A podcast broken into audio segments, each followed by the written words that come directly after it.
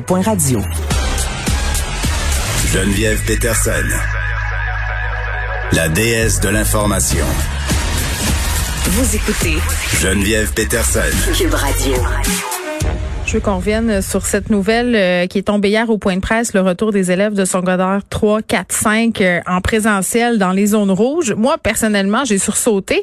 Premier ministre qui nous a dit pas d'annonce majeure aujourd'hui, pas de grands assouplissements. Euh, à mon sens, c'était quand même une pas pire grosse nouvelle et je l'ai pas tellement comprise euh, cette nouvelle là euh, ça a des impacts évidemment. Je pense que les étudiants accueillent ça euh, positivement mais est-ce que les écoles elles sont prêtes pour les accueillir ces jeunes là avec si peu de préavis là? Je vous le dis là on est mercredi il recommence lundi. On est avec Catherine Beauvais Saint-Pierre qui est présidente de l'Alliance des profs de Montréal. Madame Beauvais Saint-Pierre bonjour Bonjour. Bon, euh, le mot d'ordre hier euh, du point de presse, c'était tout est sous contrôle. Euh, on est dans un, un moment de stabilité. Vous, diriez-vous ça par rapport à ce qui s'en vient lundi dans Ben, vos écoles, que tout est sous contrôle? Pas tout à fait ça, effectivement, l'impression qu'on a euh, actuellement. Bon, avec les variants, ça, ça Ouais. vient rebrasser les cartes encore. On avait, euh, on a toujours l'impression qu'il y a des accalmies. Ben, les variants, euh, on, on avoue que parfois, là, on a l'impression qu'on n'a rien vu encore, là, dans le sens Mhm. que, on, bon, on le sait, ça se propage plus rapidement, mais les façons aussi de gérer ces cas-là dans les écoles et dans les établissements sont euh, différentes. Donc, c'est beaucoup plus sévère au niveau, euh, entre autres, des contacts. Là. Donc, quand un variant est dans une école, ça entraîne beaucoup plus de fermeture de classe. Ça entraîne beaucoup plus de profs aussi qui ont été, donc, qui sont jugés euh, à risque modéré, donc, qui doivent retourner à la maison. Ce qui fait que quelques cas dans une école peuvent faire que l'école au complet doit partir en téléenseignement. Donc, ça Puis on en a, euh, là, on en a beaucoup. Hier, je parlais avec Olivier Drouin qui tient une recension des cas de COVID dans les différentes écoles du Québec euh, de la page euh, COVID École. Il était très surpris par cette décision du gouvernement parce qu'à Montréal, en ce moment, la situation est quand même inquiétante. là. Vous me direz ce que vous en pensez.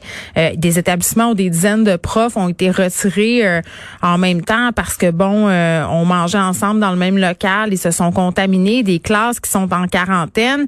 Euh, est-ce c'est un drôle de timing? Tout à fait. Puis en fait, ben, les profs sont partagés là-dedans. Euh, bon, Ouais, on qu'est-ce qu'ils sur les disent? médias sociaux, tout ça, on le voit là qu'il y a, il y a, il y a un pour, pour beaucoup. Il y a un, un certain bonheur à retrouver leurs élèves. Euh, bon, tout le monde, euh, surtout à ce temps-ci de l'année, des fois, on sent que les élèves sont un peu moins motivés, tout ça. Donc, il y en avait beaucoup qui disaient ça va aider à la motivation, d'une part. Par contre, d'autre part, Oui.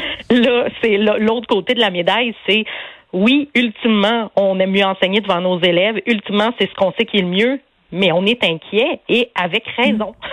Donc, c'est effectivement un très étrange timing qu'on comprend pas trop, mais surtout qui devrait venir, en fait, qui doit venir avec des mesures supplémentaires. Puis là, des mesures supplémentaires, qu'est-ce que ça peut être? Tu sais, actuellement, on est dans des situations où déjà, bon, les élèves portent le masque, tout ça, Oui. et on a quand même de la propagation.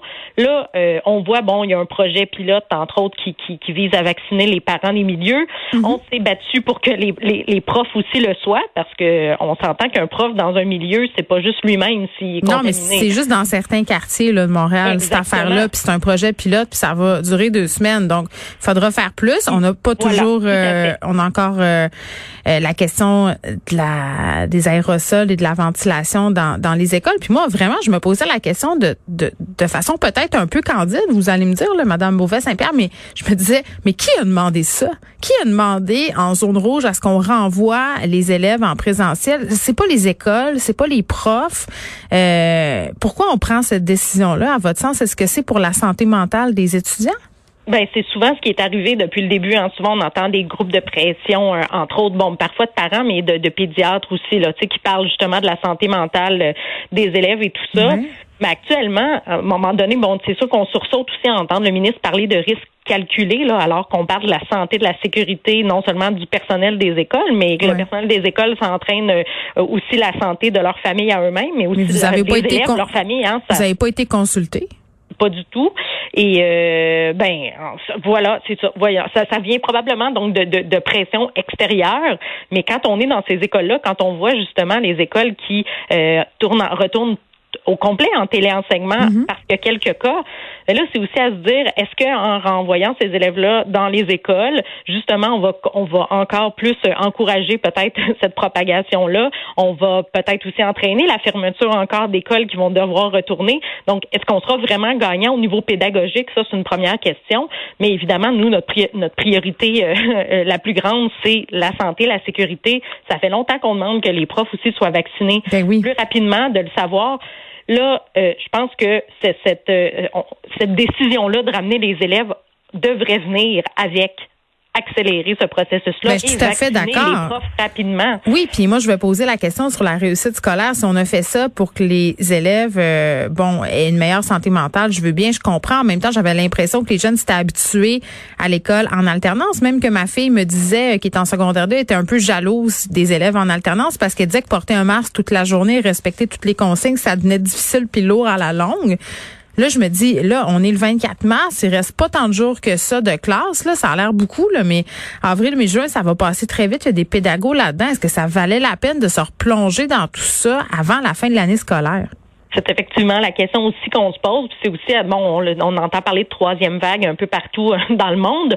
Là, c'est aussi à se dire, est-ce que cette décision-là va pas entraîner aussi une propagation, une propagation plus rapide et là peut-être nous mener à devoir resserrer encore plus les mesures dans les écoles, mais vous pouvez pas, davantage. Même les mesures que vous avez en ce moment, les, les gestes barrières, en tout cas, corrigez-moi si je me trompe, semblent difficiles à faire respecter dans la plupart des établissements. Le 2 mètres, c'est complexe ben le 2 mètres, en fait, c'est, pratiquement impossible là, dans la plupart des milieux scolaires. Donc, le 2 mètres, depuis le début, on le dit, c'est, l'élément un peu bidon de tout ça, là, parce mm. que dans la majorité des cas, on peut même pas avoir ce 2 mètres-là.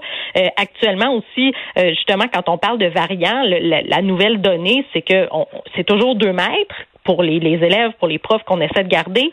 Par contre, quand on a un cas de variant, là, la santé publique, la façon dont euh, les, les, les, risques sont évalués, là, on parle de 8 mètres, par exemple. Donc, des gens qui sont dans un... Ah, 8 mètres. mètres. Fait qu'on va enseigner dans des stades? Ben voilà, mais, mais on change pas les mesures de, de, de, santé sécurité. Donc, on demande à personne de, de respecter 8 mètres. Par contre, c'est la donnée qu'on utilise pour évaluer s'il y a un, un, risque. Sauf que, entendons-nous, le 8 mètres dans une école, ça veut dire euh, euh, que justement, bon, on a eu des cas dans certaines dans certains établissements où c'était euh, bon à l'heure du dîner, par exemple, des groupes qui dînaient. Mm-hmm proximité. Donc, il y a quelques mois, lors de avant les variants, on aurait dit que c'était seulement le groupe lui-même qui était possiblement euh, en, danger d'avoir été contaminé. Là, on parle des groupes qui sont à côté aussi parce que 8 mètres, c'est long. Euh, on parle donc de plusieurs euh, intervenants aussi qui sont qui, ont été à 8 mètres. Alors, mm. c'est là où ça va très, très vite, le calcul de qui pourrait être à risque. Donc là, ensuite, tous ces gens-là doivent retourner à la maison, doivent aller se faire tester. Donc, ça aussi, ça entraîne des moments où les élèves sont en rupture de service ou en tout cas ont des services différents. Oui, cette espèce de zone grise-là, l'entre-deux. Ben, en fait, c'est aussi, même si on retourne en, téléenseignement, si euh, une classe de secondaire 1, par exemple, va en téléenseignement, ben, euh, il n'était pas déjà un jour sur deux, donc il y a toute une adaptation à faire. Alors, c'est sûr, c'est toujours difficile à calculer qu'est-ce que euh, où on gagne, où on perd au niveau pédagogique là-dedans, mais c'est sûr que actuellement, on est dans une situation ben, où on a l'impression que c'est une, une, décision. c'est comme si. c'est comme s'il avait voulu nous donner un bonbon, mais il est un peu empoisonné. Ben euh, oui, un peu ça. Puis là, on est vraiment entre deux situations. On a d'un côté les variants qui euh, dont on parle de plus en plus, qui inquiètent de plus en plus, qui font que de plus en plus de classes mm. euh, et à Montréal et à d'autres endroits aussi au Québec qui ferment. Puis là, de l'autre côté, on dit oh allégeons tout ça et renvoyons les ben, élèves ben, c'est ça, puis ce va-et-vient là, là, entre le présentiel euh, et l'école à distance, l'école en alternance, euh, puis ces moments d'incertitude, je suis pas sûre qu'à long terme ça n'a pas des répercussions qui sont plus grandes et plus négatives euh, pour les élèves. Et là, vous allez me dire que c'est pas de votre ressort, mais ça va être un méchant casse-tête aussi d'organiser le transport scolaire. Ça, j'aimerais pas ça être dans les souliers de la personne qui fait les petits tableaux.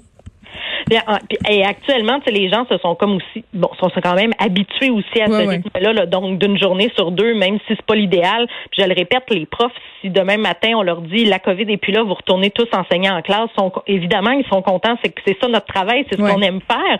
Mais actuellement, il y a personne qui a envie non plus d'attraper euh, la COVID, il y a personne qui a le goût de la donner à sa famille, il y a ben, personne qui a le goût que ses élèves la donnent, euh, donnent la COVID à leur famille non plus. Donc c'est là où à un moment donné, faut, faut euh, mm-hmm. quand on parle de risque calculer, ben là, j'ai l'impression qu'il y, a une partie de calcul qui a, été oubliée. La personne est, peut-être euh, mauvaise en calcul, celle qui fait le calcul. c'est comme si euh, vraiment il y avait eu cet aspect-là qui avait été tassé, comme si on n'avait pas tenu compte des variances, ce qui est, ce qui est absolument absurde dans, dans, la situation actuelle. Là. On semble pas trop avoir j'ai envie de dire comme d'habitude, euh, consulter le milieu. Catherine Beauvais, écoutez, j'ai envie de vous dire bonne chance, bonne chance avec tout ça, puis merci, honnêtement, merci de, de, de, vous adapter à tout ça. C'est pas facile euh, pour les élèves du secondaire 3, 4, 5, mais c'est pas facile pour les profs non plus. Catherine Beauvais Saint-Pierre, qui est présidente de l'Alliance des professeurs et professeurs de Montréal.